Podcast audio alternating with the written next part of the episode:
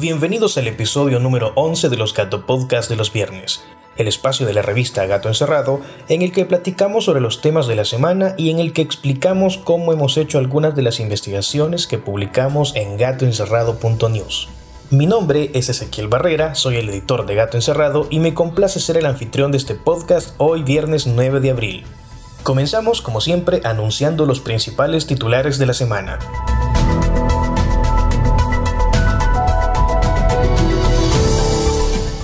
Nuevos cambios en el gabinete de gobierno. Estudiantes regresan a clases presenciales en medio de pandemia. Crisis en la frontera sur de Estados Unidos.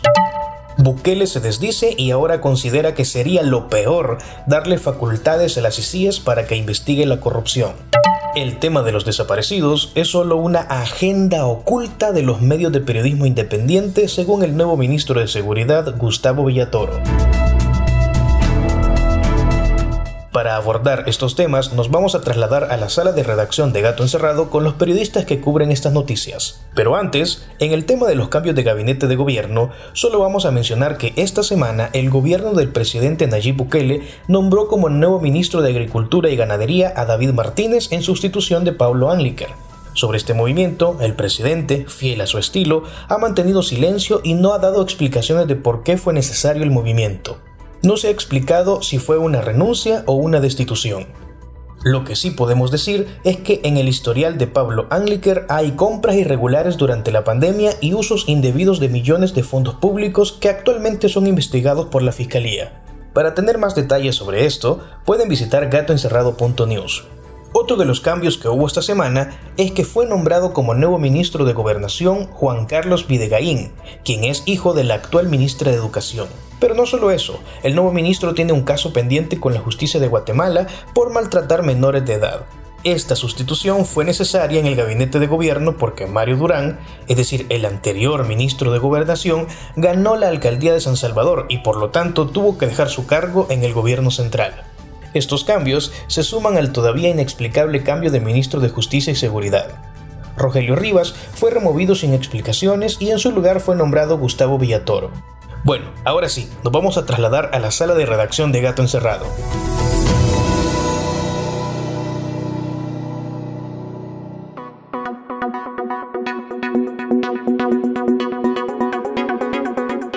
Para comenzar con esta plática del Gato Podcast de los viernes, hoy está con nosotros Beatriz Benítez, quien es la coordinadora de la sección política de Gato Encerrado. Bienvenida, Beatriz. Hola, ¿cómo están? Es un gusto estar compartiendo con ustedes en este espacio. Con Beatriz vamos a platicar brevemente sobre el retorno a clases de los estudiantes que hicieron esta semana. Sí, bueno, este 6 de abril los estudiantes regresaron a clases después de 391 días de ausencia en las aulas eh, por el tema, ¿verdad?, de la pandemia.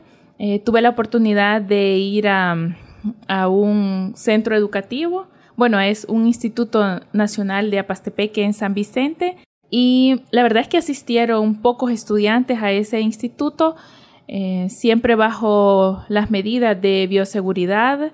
Eh, a la entrada, eh, los estudiantes llegan con un nuevo atuendo, ¿verdad? Que ahora es la mascarilla.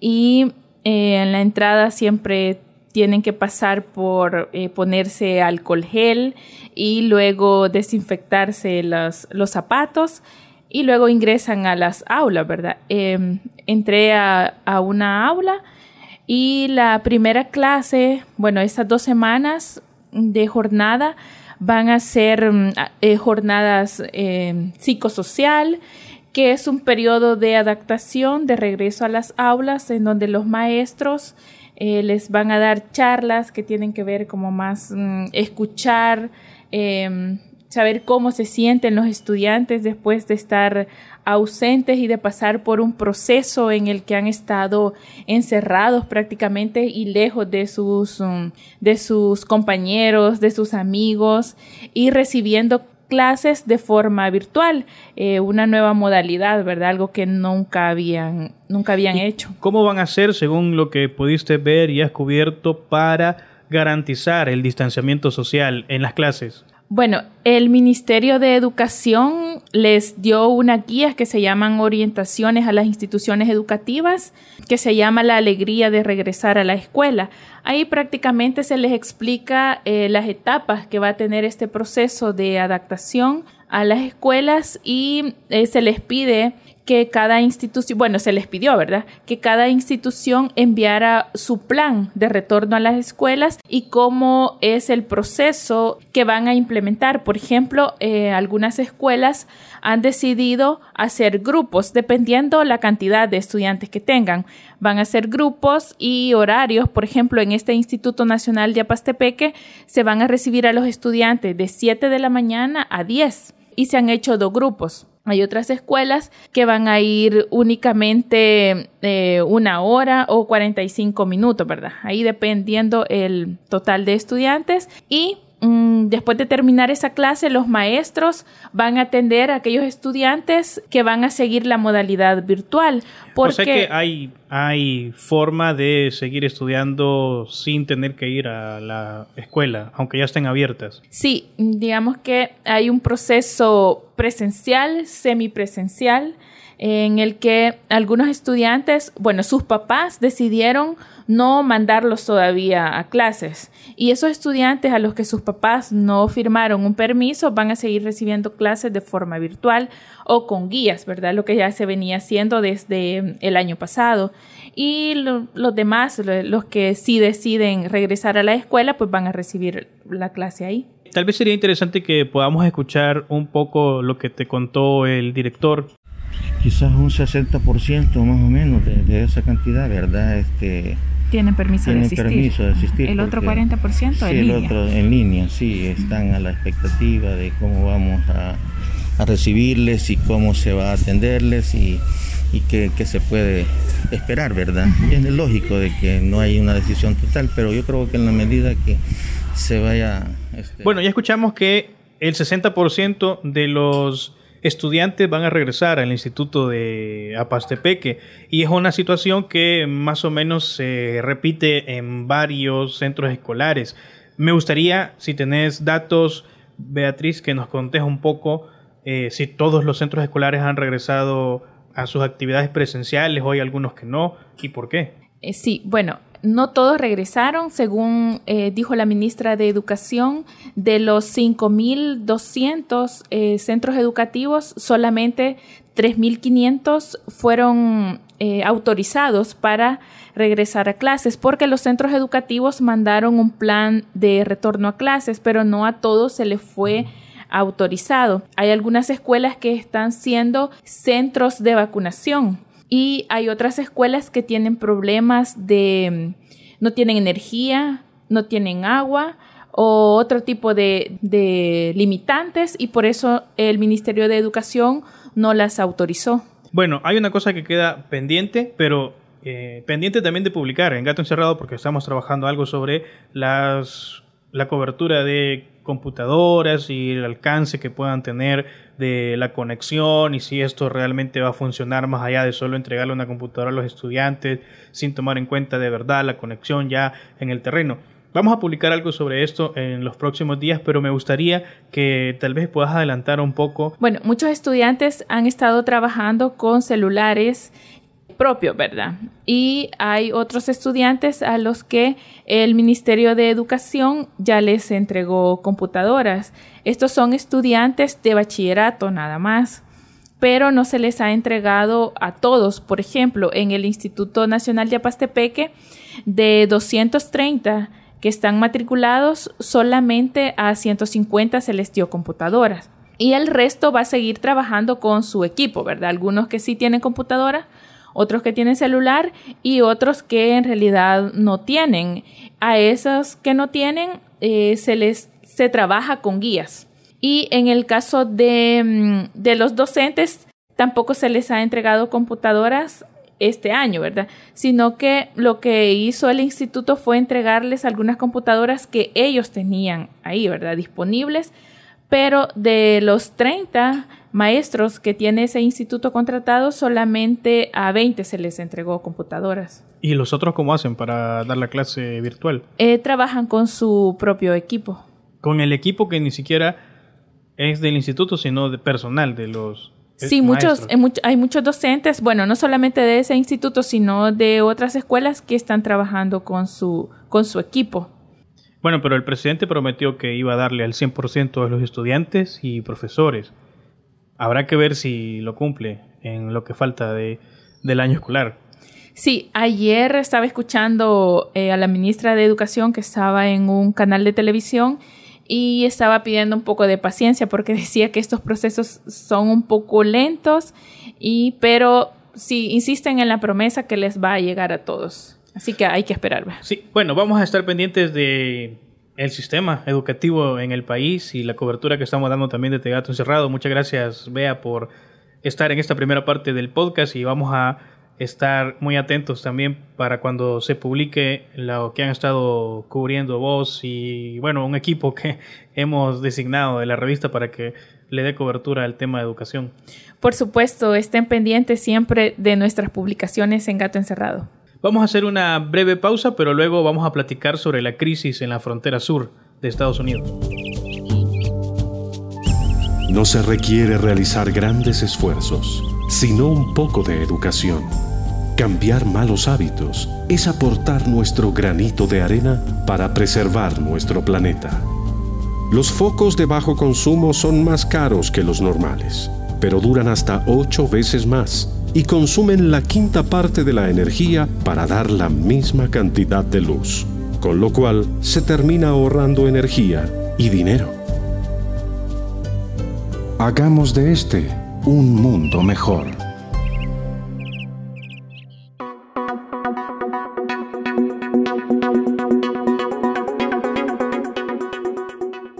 Para hablar sobre la crisis de migrantes en la frontera sur de Estados Unidos, hoy está con nosotros la periodista Mónica Campos. Hola Ezequiel, muchas gracias por invitarme a el Gato Podcast de los viernes para hablar de este tema que tuve la oportunidad de cubrir a finales de marzo y que aún es un tema importante no solo por la crisis humanitaria que implica, sino también por la crisis política. Bueno, Mónica tuvo la oportunidad de viajar hasta Estados Unidos, específicamente a una ciudad que se llama Roma, en donde pudo vivir eh, un poco lo que sucede cuando los migrantes llegan hasta suelo estadounidense, cruzan la frontera del río y llegan a suelo estadounidense. Y una cosa que a mí me impacta bastante de lo que ya publicamos, porque publicamos una, dos fotogalerías que ustedes pueden ir a gatoencerrado.news, revisarlas y van a ver de lo que les hablo, de que una de las cosas más impactantes es que ahora los migrantes están llegando e intentando poner un pie en los Estados Unidos y que la patrulla fronteriza los encuentre o encontrarse con la patrulla fronteriza para entregarse y así tener la esperanza de que al entregarse puedan pedir asilo. Pero contanos, Mónica, ¿qué fue lo que viste? Contanos, porque bueno, las imágenes hablan muchísimo y, y conmueven un montón, pero creo que también el relato de vos como periodista que estuviste en el lugar puede dibujarnos quizá aún mejor esa experiencia de los migrantes que logran pasar México para entregarse. Bueno, pues quizá un poco poner en contexto, Roma es una ciudad muy eh, pequeña en comparación con las otras ciudades en Texas, ubicada en el condado de Star, en el estado antes mencionado, es una zona fronteriza y últimamente se ha convertido, como algunos medios dicen, en el epicentro de la crisis migratoria actual. Yo pude estar en esta zona el día, eh, las noches del 26 y el 27 de marzo el día 26 de marzo eh, para mi sorpresa porque realmente nunca había tenido la oportunidad de cubrir migración del otro lado, es decir, en el lado estadounidense.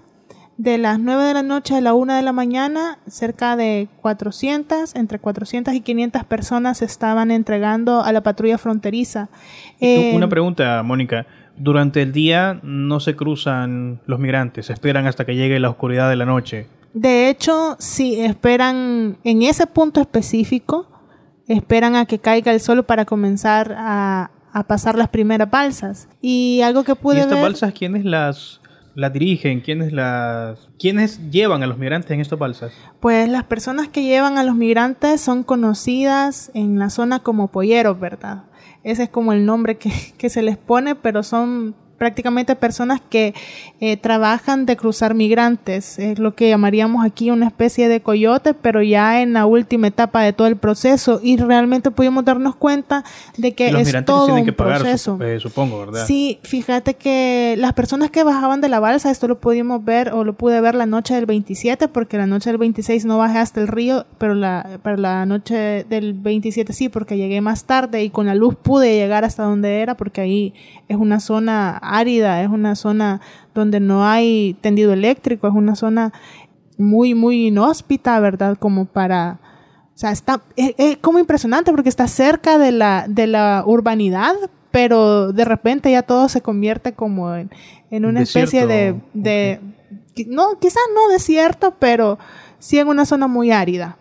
Eh, entonces el día 27 pudimos ver una especie de intercambio entre la, los agentes de la, de la patrulla fronteriza y estos eh, hombres a los que les dicen polleros. Y fue impresionante, bueno, estábamos con una, platicando con una periodista de AFP uruguaya que conocí ahí y era impresionante ver que de hecho no se esconden. O sea, es como una cuestión que del otro lado ya se, del otro lado se ven cara a cara y se hablan entre los agentes y los polleros y...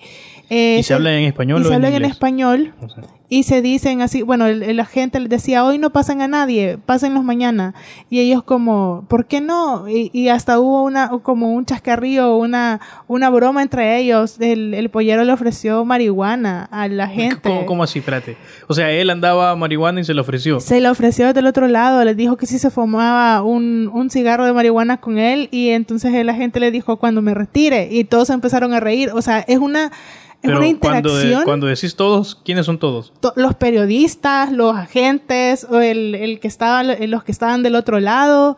O sea, es una cuestión de que estás como, ¿a qué? 200 metros, una orilla de la otra, o 100, 150 metros una orilla de la otra, y te puedes gritar y escuchás lo que, están, lo que se está hablando. Entonces, lo que les quiero decir con esto es, estas personas no se esconden, saben que en su frontera no hay una ley y saben que en su parte de la frontera no hay una ley, en su lado mejor dicho, del río, no, nadie, o sea, son intocables. Eh, Porque los agentes de inmigración de Estados Unidos ya no tienen jurisdicción del otro lado y no pueden hacer No pueden cruzar y además del otro lado, según me informaron, eh, está controlado por el narco. Entonces, es una situación que prácticamente es como uno puede imaginar que son personas que están entre las sombras. El tipo sacó el cigarro y se lo fumó enfrente de nosotros, pues se sentó hacía señas. Sí, era ah. como una cuestión de aquí estoy, sé que hay cámaras y no me importa salir en la televisión porque, o sea, no me va a pasar nada. Eh, al caer la noche ese día 27 comenzaron a pasar las balsas en la oscuridad total porque ahí no hay... Siempre esperan que, caiga la noche y ya comienzan a bajar los primeros migrantes. El, familias, en su mayoría, y niños no acompañados o menores no acompañados.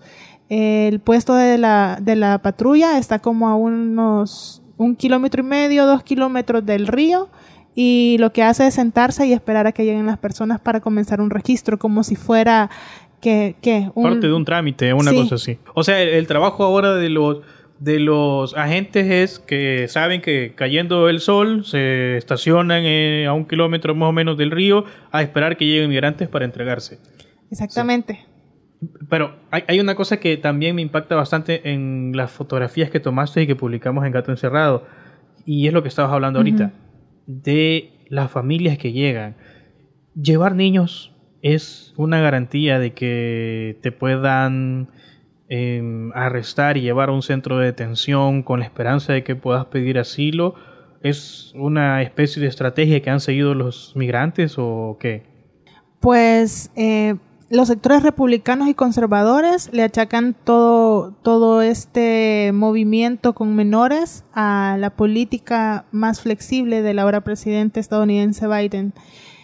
Pero si nosotros que estamos acá nos damos un poco cuenta de todo lo que ha sucedido en Centroamérica y, en el Triángulo Norte, como Estados Unidos le llama, eh, durante la pandemia y durante los años anteriores, y con el contexto de la caravana, creo que ese argumento se viene quizá sería un poco discutible porque ya, ya habíamos visto el éxodo de estas familias y algunas de estas familias o sea, no es necesariamente una estrategia, es que responde a una situación que viven las familias en sus países de origen, que ya es insostenible la vida y la sobre, bueno, ni siquiera la vida, la sobrevivencia en sus países y buscan otro.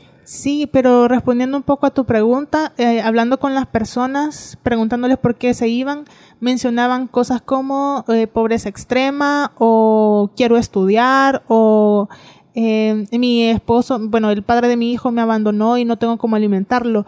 Por ese tipo de cosas de Estados Unidos tengo entendido que no da asilo, sino eh, por cuestiones de que la vida de la persona corre riesgo en su país, por ejemplo. Entonces, bueno, antes de continuar, si querés, escuchemos un audio o un par de audios. Probablemente estén un poco eh, difíciles de entender lo que se dice porque fueron grabados así al aire libre en la zona de la frontera pero creo que vale la pena escuchar las voces de los migrantes. Sí. Yo por seguir estudiando y yo me, crié con mi abuela, pero mi abuelita ya no tuvo más dinero para meterme al estudio. Entonces mi tío me, me dijo que me viniera, que él me iba a apoyar. ¿Y él te mandó otra vez? Sí. ¿Y no te dio miedo venirte solito? No, como ves, vengo con él pues, a seguir estudiando. ¿Desde cuándo? Por y media andar Yo tengo un mes. ¿Un mes? Sí, un mes. ¿Y por dónde pasaste? Las luces más cercanas. Pasé por varios lugares. Sí. ¿Cómo, cómo se ¿Y has decidido entregarte? yo me tiré sí. nadando la ropa la dejé botada. Que sí. Para, para ver si, mi, si mi tío me pelea para que yo siga estudiando. Quiero seguir estudiando, pero con mi abuelita no tenía entonces mi tío me, quiere apoyar para que siga estudiando. ¿Cuánto te costó venir para acá? Me costó bastante, sí, sufrimos bastante.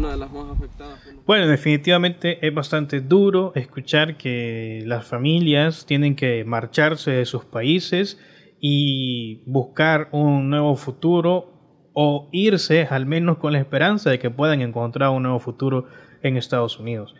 Las voces son impactantes, pero también las estadísticas de la gente que sigue llegando a la frontera.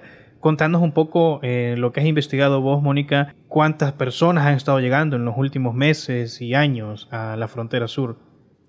Bueno, pues eh, realmente si quisiera mencionar quizá unas cifras que, que, leí esta mañana en el periódico eh, español que tiene también su versión para Latinoamérica, El País. Ellos han informado esta semana que marzo ha sido el mes con más inmigrantes irregulares registrados desde 2016 y que en total llegaron a la frontera sur de Estados Unidos 171 mil personas. Eh, y que cerca del el 11% de estas personas son menores que han hecho el viaje sin acompañante. Hasta este lunes, eh, dice el periódico El País que había más de 19 mil menores solos en custodia de la policía fronteriza eh, esto desde marzo hasta el 7 de abril. Y realmente yo sí quisiera como comentar un poco sobre lo que pude ver de los menores no acompañados. Solo el 26 de abril creo que, que buena parte de las personas que llegaron, que le dijeron que eran entre 500 y 400 y 500 personas eran menores no acompañados, pero además el estado en el que estos niños llegaban a mí me impactó mucho porque el niño que escuchábamos, que se llama, eh, si no me equivoco, Israel, eh, él estaba, o sea, se veía seriamente afectado y esto lo puedo decir como muy a priori, tal vez no sea como lo mejor, pero eh, se veía muy afectado psicológicamente, tú le hablabas y el, el niño era, estaba como como medio perdido, como que no te veía y decía que había sufrido mucho. Entonces es una una crisis que realmente está impactando a la niñez migrante de una manera eh, que no realmente, tal vez con estudios más adelante vamos a saber y con estudios cualitativos cómo, cómo fue impactada esta niñez migrante. Tal vez de aquí a unos 15 años podamos estar reportando eso. Eh, o sea, veo esta crisis como futuro también porque creo que es un suceso o un evento que va a marcar definitivamente la historia de la migración centroamericana. Bueno, quizás para ir terminando esta parte del podcast y hablando de la niñez migrante no acompañada, el país el periódico El País también recogió un testimonio de un niño, bueno, realmente es el video grabado por una patrulla fronteriza de un niño que fue abandonado por el grupo de migrantes con el que iba y cuando vio la patrulla se acercó a la gente y pidió auxilio. Creo que también sería valioso que reproduzcamos ese audio del video que publicó el país. ¿Ah? ¿Me puede ayudar? ¿Qué pasó? Es que yo venía con un grupo de personas y me dejaron botar y no sé dónde están. ¿No sabes dónde están? ¿Te dejaron solo? Pues claro, me dejaron botado. ¿Te dejaron solo botado? ¿No, ¿No vienes con mami o con papi o con alguien? ¿Ah? ¿Vienes con tu mamá o tu papá? Nadie. Yo venía en un grupo que venía de entrega con usted y al final me dejaron botado y venía aquí a pedir auxilio. ¿Te dejaron botado y te dijeron que vinieras a pedir auxilio? No, yo vengo porque si no, ¿por dónde me voy a ir? Ayuda. Bueno, y ahora sí, para finalizar el Gato Podcast, bueno, para finalizar este bloque del Gato Podcast con Mónica, me gustaría que hablemos del problema político de la migración y de cómo también lo están tomando en Estados Unidos. Pudiste ver en tu visita a Estados Unidos, a esta parte de la frontera, que hay gente que está protestando contra las políticas de Biden o porque dicen que se han hecho más flexibles en cuanto al tema de migración. Cuéntanos un poco este problema político que hay. Sí, de hecho el día 26 cuando llegué a la frontera, eh, ahí por la zona de misión y una zona que se llama Peñitas, encontré a una ¿qué? docena de personas protestando en contra de la migración, de la crisis migratoria, y eran personas que eran eh, simpatizantes de Donald Trump. Estas personas estaban con banderas eh, con fusiles y estaban con em, el argumento de que la pandemia era un suceso muy grave como para que esta crisis se estuviera dando y que en los centros de detención los niños estaban pegados y no había manera de que las medidas de protección o de seguridad sanitaria se cumplieran. Paradójicamente, estas personas no andaban con mascarilla y estas personas además, eh, algunas de las personas que son simpatizantes del presidente no toman las medidas o han... O, del expresidente. O del expresidente, perdón, Trump, no toman las medidas o han sido críticos a las medidas eh, sanitarias aplicadas a la COVID. Y cuando luego fuimos a una conferencia de prensa donde 18 senadores conservadores republicanos hicieron un viaje en el río Bravo, ahí cerca de donde estaba esta protesta, los argumentos eran muy parecidos. Y, recordemos que en la era de Trump también hubo una crisis donde los niños eran separados de sus padres y de sus madres, que es una cuestión que, también carece de una visión de derechos humanos y que parecía que en ese momento eso no había sucedido, ¿verdad? O sea, creo que aquí también hay una narrativa política que que está haciendo ver a la migración como una cuestión que tiene que ver más con políticas de Estado o políticas internacionales que con la verdadera crisis que está sucediendo en nuestros países. Recordemos que 2020 no solo nos trajo la pandemia, que es una crisis sanitaria y también política, sino también nos trajo graves desastres naturales. Y, por ejemplo, algunas personas que iban de Honduras explicaban que iban eh, buscando un trabajo o una oportunidad porque las lluvias de 2020, las tormentas tropicales de 2020 les habían arrebatado su hogar, les habían destruido sus casas. Recordemos nuestros casos aquí. Pasó lo de Nejapa, pasó lo de la Nueva Israel. Entonces, no vi personas salvadoreñas que se hayan ido por ese caso, pero solo como para poner en contexto de todo lo que, que al menos en la región sí hay inmigrantes por el cambio climático. Y eso es súper, súper impactante porque cualquiera diría que, que son otros factores, pero ahora realmente es visible que el cambio climático es una de las razones por las cuales la gente está dejando Entonces, Ahora hay que sumarle a la pobreza extrema que vive la gente, a la violencia que también sigue siendo un factor eh, decisivo a la hora de que los migrantes se van de los países de sus países de origen y tal vez en último lugar la reunificación familiar porque hay muchos que ya se fueron antes y otros que se quieren ir para reunirse. Ah, hay que sumarle a esos factores ahora el cambio el climático. cambio climático. sí y, cualquiera puede decir ay no eso no no afecta no importa ahora estamos viendo las consecuencias que en la región hay migrantes que se van por cambio climático. Bueno, Mónica, muchas gracias por habernos acompañado en esta parte del Gato Podcast de los viernes y vamos a seguir pendientes de esta situación de migración porque además es uno de los temas que en Gato Encerrado queremos apostarle este año también a seguir investigando. Muchas gracias Ezequiel y gracias a todas las personas que escuchan el Gato Podcast y que son lectoras y lectores de la revista Gato Encerrado. Vamos a hacer una breve pausa y luego regresamos para el último bloque del Gato Podcast con Karen Moreno, con quien vamos a platicar sobre desapariciones y también sobre CICIES.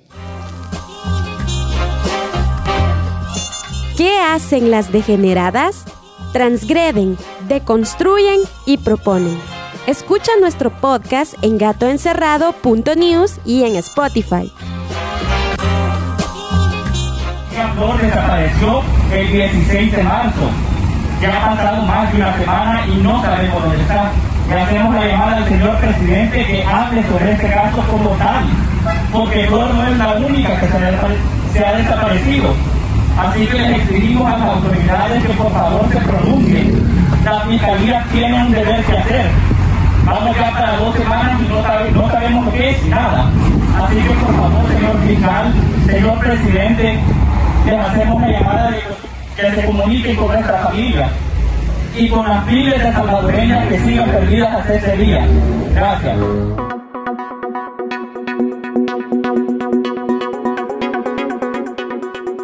Para finalizar el Gato Podcast de los viernes, hoy tenemos a la periodista Karen Moreno de la sección Justiciómetro. Bienvenida, Karen. Lo mejor para el final, ¿verdad? ¿Qué tal, Ezequiel? Y un gusto saludar nuevamente a las lectoras y lectores de Gato Encerrado. Con Karen vamos a platicar dos temas que son bastante difíciles. Eh, bueno, vamos a platicar sobre desaparecidos y también sobre las ICIES. Vamos a platicar eh, primero sobre los desaparecidos y también con énfasis en las desaparecidas.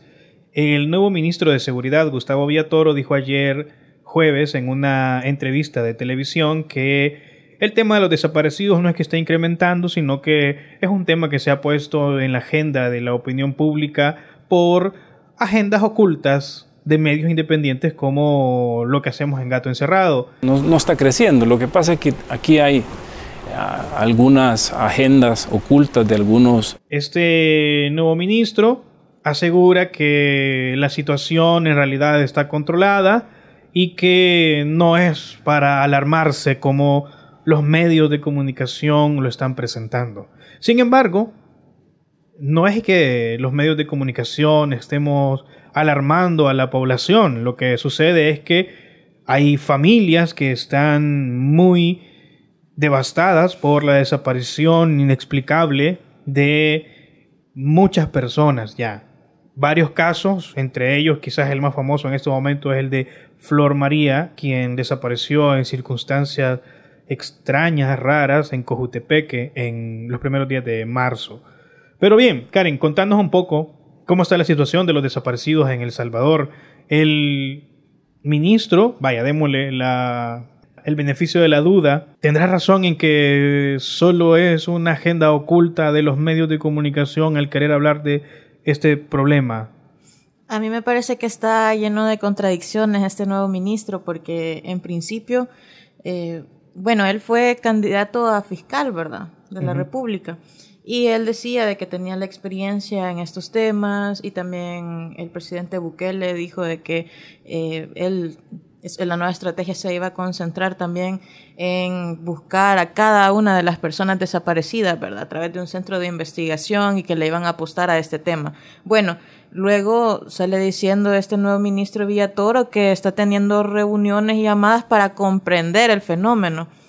Pero no sé si lo comprendió realmente porque eh, en una entrevista dijo que se debe a que, este problema no está creciendo, que no están desapareciendo más personas, sino que se debe a agenda oscura. Entonces, parece más bien que está minimizando el problema de las personas desaparecidas, ¿verdad? Y en este, en este caso, eh, específicamente en el tema de las mujeres, parece que el problema también tiene que ver con siempre con violencia de género, ¿verdad? Porque cuando desaparecen más que todo por eso y terminan en feminicidio estos casos, ¿verdad? Y parece bastante alarmante casos como el de Flor, que ya mencionaba, ¿verdad? Y otras mujeres que llevan años buscando a sus hijas. Eh, es un tema bastante complejo y, bueno, se espera que el, ministro tenga una postura más seria al respecto, ¿verdad? Más allá de acusar a los distintos medios. De hecho, también salió una noticia de otro periódico que hablaba acerca de cómo las personas tienen que pagar renta a través de estacionamientos. Y él decía que igual la misma respuesta que se debe a agenda oscura. Entonces. O sea que para el ministro de Seguridad, hoy todo lo que los salvadoreños enfrentan en inseguridad es una agenda oscura de quienes lo. De, de, quienes lo investigan y publican. Sí, lo mejor sería, obviamente, lo ideal que los funcionarios no den respuesta seria, ¿verdad?, de lo que está sucediendo. Pero hemos visto que en el gobierno de Bukele lo más normal es referirse a personas que le critican o que son incómodas para ellos, o que son de posición, periodistas, trasladan la culpa hacia estas, estas personas, ¿verdad? En lugar de, de explicarnos qué es lo que está sucediendo. Sí, bueno, pero pongámosle datos a este problema de los desaparecidos. En este año Contanos cómo están los registros de las personas que desaparecen. Sí, eh, justamente tuve la oportunidad de conversar con una, una persona que se llama Crisia, que ella participa en la iniciativa Raquel que es un proyecto que se está haciendo por parte de eh, la organización Excel que tiene como propósito visibilizar todas las, las, desapariciones de mujeres en el país. Entonces, ella me comentaba que hacen una labor de registro y según su registro, hasta este año han ocurrido 24 eh, desapariciones de mujeres. Y esa conversación fue bastante interesante porque me mencionaba que alrededor de estas desapariciones, eh, estas se tienen que ver de manera eh, distinta a cualquier otra, a una a la desaparición de un hombre, porque vaya... Y también de niños, porque estamos hablando de mujeres adultas, ¿verdad? Mujeres adultas. Jóvenes adultas, pero ya mayores de 18. Lo que me explicaba es que por, por, el momento no hay una, una alerta específica para mujeres adultas, sino que está, por ejemplo, una de la fiscalía que es para niños y niñas, y hay otra que, que, la, que la tiran en, en la página de la fiscalía, ¿verdad? Pero no hay una específica para, para mujeres adultas. ¿Y por qué es necesario esto? Porque como en lo que sucede es que hay violencia de género en ese sentido, o sea, muchas veces se encuentra que han sufrido delitos, por ejemplo, de violaciones sexuales. Entonces es un tipo de violencia diferente y también las causas pueden ser distintas también, por ejemplo, provocadas por eh, la propia pareja, ¿verdad? Que lo, que lo realiza o tal vez puede ser que sea por motivo de pandillas. Eh, son causas y son eh, formas en las que ocurre que tienen que ver mucho con el género y por eso es necesario y ellas, a ellas les gustaría, me mencionaba, que esta iniciativa trascendiera al plano institucional, porque hasta el momento no existe y es momento de hacer ese análisis diferenciado. Además, eh, es importante mencionar que, como te decía, hay muchas madres que están buscando todavía a sus hijas y que enfrentan muchos problemas con las instituciones, porque eh, la policía, la fiscalía no les da respuesta de cómo van las investigaciones. Hay tan poco personal en estas instituciones que es difícil, alegan, argumentan o justifican más bien que no pueden eh, buscarlas, buscarlas a todas o avanzar rápidamente en este problema. Entonces las madres tienen que verse con el problema de que no las ayudan y convertirse ellas en las investigadoras del caso. Exacto, e incluso también... Con la ayuda de organizaciones como, como Raquel, ¿verdad? Como nadie las escucha, se abocan a organizaciones feministas o como esta iniciativa Raquel para poder visibilizar el problema porque están llenas de incertidumbre y necesitan seguir buscando. Es decir, eh, me contaban de un caso en el que la madre pregunta todos los días al investigador qué es lo que está pasando y el investigador no tiene información nueva nunca.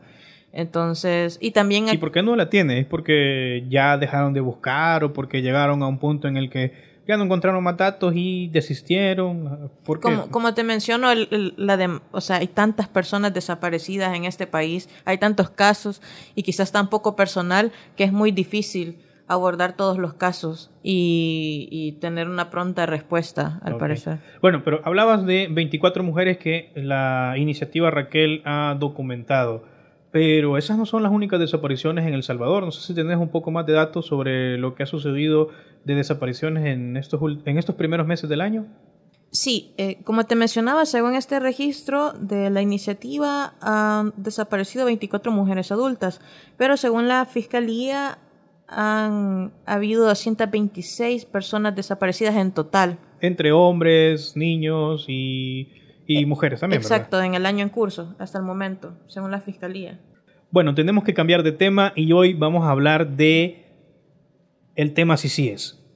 Esta semana, un enviado especial del Departamento de Estado de Estados Unidos, Ricardo Zúñiga, vino al Guatemala y al Salvador en una visita por el tema de migración, pero aprovechando la visita también se reunió con el comisionado de la Comisión contra la Corrupción CICIES y el fiscal general eh, Raúl Melara, en donde aprovecharon para hacer un anuncio de apoyo económico. Pero contanos un poco que a partir de esta visita y de esta reunión que sostuvo el enviado especial del Departamento de Estado en el que mostró apoyo a las CICIES y al fiscal general, hubo también una reacción del presidente de El Salvador, Nayib Bukele, sobre todo también cuando en este marco de el tema CICIES, las organizaciones de sociedad civil exigieron a la Asamblea Legislativa que está por salir que se apresure en aprobar una iniciativa de ley para darle más dientes, por decirlo de una forma más coloquial, a las ICIES para que pueda investigar y también reformas al Código eh, Procesal Penal para que pueda acompañar como creyente procesos judiciales. Pero el, presidente reaccionó ante esta exigencia que hizo organizaciones de sociedad civil, contándonos un poco en sobre esta contradicción que hay entre las organizaciones, el apoyo que está dando Estados Unidos a las CICIES y Bukele que ahora se opone a que las CICIES tenga eh, facultades para investigar. Sí, yo creí que iba a ser una cobertura normal, corriente, pero minutos después, sorpresivamente, Bukele reaccionó a un tuit de Gato Encerrado que estaba informando acerca de estas exigencias de las organizaciones civiles para darle más dientes, como decías, a las ICIES y reformar el Código Procesal Penal. Eh, Bukele lo que dice es que sería lo peor, sería lo peor eh, aprobar esta propuesta de ley. Ajá, pero ¿por qué sería lo peor? Me pregunto yo, ¿verdad? Entonces, esta propuesta de ley, al revisarla, porque también constatamos, la leímos, eh, en síntesis, lo que propone es la independencia de las ICIES y también la independencia financiera. Y aquí te voy a, hacer una pausa a lo que estás diciendo. Eso lo proponen las organizaciones de sociedad civil porque hay que recordar que Bukele, cuando designó al vicepresidente Félix Ulloa para que trabajara todo ese tema de crear la comisión, el proceso con el que terminó esa creación fue que las ICIES de una u otra forma era una dependencia casi del gobierno central del Salvador, casi que dependía del ejecutivo. Eso no tiene sentido. Ajá, entonces era si es una si es una es que va a trabajar con independencia, cómo es que fue creada casi dependiente del gobierno de El Salvador, pero ahora con estas reformas la sociedad civil lo que dice, bueno, démosle eh, seguimiento a la ruta que se había planteado en promesa de campaña de Bukele, de hacer una comisión que de verdad investigue la corrupción de forma independiente. Pero Bukele ahora dice no, ¿verdad? No, no, no es posible o sería lo peor. Exacto. Em, parece bastante contradictorio porque en realidad está en consonancia con las promesas que él ha hecho cuando era candidato presidencial por el partido Gana. Pero ahora parece que no le ha gustado que estas organizaciones civiles propongan que tengan más herramientas legales las ICIES para poder actuar. De hecho, también proponen que la ICIES sea eh, querellante en los procesos judiciales y esto incluso le da mucha más independencia a las ICIES para poder actuar. Y otro punto de mencionar es que el presidente dijo que el ICIS tenía un marco de actuación grande, ¿verdad? Incluso extendió los brazos diciendo que era una cosa grande, pero realmente es necesaria una ley, incluso el mismo comisionado lo ha dicho que, es el mismo comisionado de las CICIES ha dicho que es importante, que es necesario tener esta, esta ley, el fiscal también general de la República ha dicho que es necesaria una ley. Y ambas instituciones, tanto el comisionado eh, de las CICIES como la Fiscalía General de la República han respaldado esta, este proyecto de ley, este anteproyecto, y eso eh, nos lo han asegurado estos representantes de, de las organizaciones. Entonces, prácticamente Bukele está contradiciendo al mismo comisionado. Y lo vimos este miércoles cuando vino el enviado especial de Estados Unidos y estaban reunidos el fiscal general y el comisionado de las CICIES aplaudiendo un poco eh, el trabajo que, que se está haciendo y el apoyo que Estados Unidos ha prometido que va a dar, que es eh, un apoyo económico de, 2 millones de dólares, ¿verdad? Sí, exacto, son 2 millones para apoyar las CICIES y también al parecer están de acuerdo con la lucha contra la corrupción en el país. Bueno, para entenderlo en sencillas palabras, lo que las CICIES es ahorita actualmente es una institución que trabaja con financiamiento del gobierno, por lo tanto no es totalmente independiente, Segundo, es una institución que sirve, así como está el marco legal hasta este momento, como asesora nada más de la Fiscalía, de la Corte de Cuentas, de instituciones que trabajan por eh, perseguir, investigar y perseguir la corrupción, pero nada más allá de ser una simple asesora técnica. Es decir, no tiene ninguna validez lo que la CICIES pueda encontrar y documentar sobre la corrupción. Es decir, hasta el momento han hecho 25 asistencias y han interpuesto 25 avisos. 12 avisos. 12, perdón, avisos por eh, indicios de corrupción a la fiscalía. En este gobierno. En este gobierno. Sí. Y bueno, eso también puede explicar un poco que, aunque las ICIES han estado un poco dependiendo de del gobierno ha intentado hacer su trabajo y ha encontrado al menos 12 casos de corrupción de este gobierno y ha auditado, según no mal recuerdo, el 80, el 81%. El 81% de los gastos que se han hecho en medio de la pandemia. pandemia. Gastos que, por cierto, están siendo investigados por la Fiscalía ya que hay casos de corrupción. Algunos de esos casos incluso los publicamos en Gato Encerrado cuando eh, encontramos, revelamos y publicamos que el gobierno, específicamente el ministro de Salud, le compró a su primo, a la empresa de su primo, insumos médicos por eh, bastante dinero. No estamos hablando de dos coras, estamos hablando de millones de dólares que han sido utilizados de forma irregular. Sí, eh, es bastante impresionante cómo eh, se aprovecharon también de ese momento para hacer sus negocios, ¿verdad? Y por eso es muy importante que exista una, una institución, así como lo ha prometido él, ¿verdad? Él prometió una, una, una, institución independiente de, del Estado, eh, del Ejecutivo para poder actuar. Pero ahora que las organizaciones lo están proponiendo, eh, ya no le gusta porque dice que es, es por los logos, y por los medios como Gato Encerrado que están informando esto. Pero eh, representantes de organizaciones mencionaban que, que haga a un lado los logos que le incomodan y que se tome su tiempo y que le preste tiempo a la propuesta de ley, que vea su contenido antes de rechazarla sin, sin antes Porque haberla en revisado. El fondo, en el fondo rescata un poco el espíritu de lo que prometió, de una comisión que investigue y persiga la corrupción. Exacto. De hecho, el artículo 5 de esa propuesta de ley dice que se reconoce la CICIE como eh, autónoma, como decía, operacional y financiera, pero también para hacer, para investigar, para para la persecución también y para la sanción de estos actos y delitos de corrupción.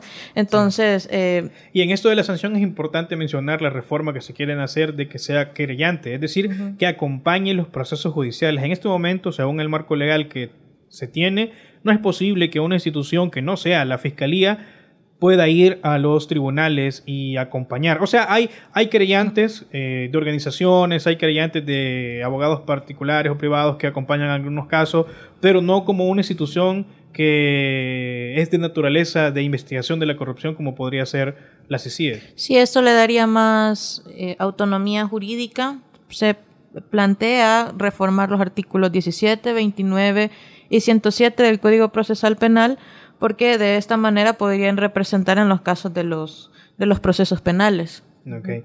Lo que parece entonces que sería lo peor, dice Bukele, sería lo peor que pudiéramos hacer, aprobar una iniciativa de ley que le dé dientes a la a las CICIES.